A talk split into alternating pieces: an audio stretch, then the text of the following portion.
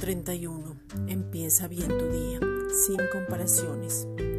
La comparación es un síntoma de inseguridad y esa no es tu identidad. La comparación te lleva a ver y examinar cosas para establecer diferencias o semejanzas.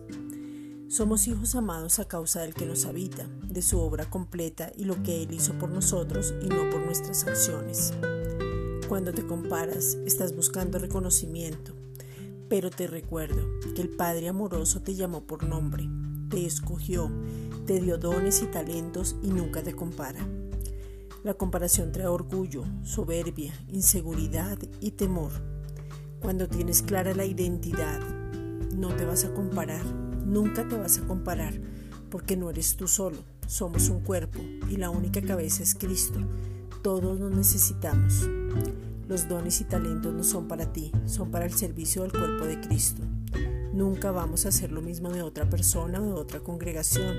Esta es la razón por la cual el Padre da a cada uno una visión diferente.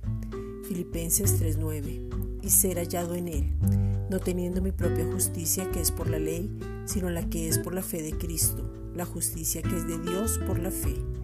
Esta es una reflexión dada por la Iglesia Gracia y Justicia.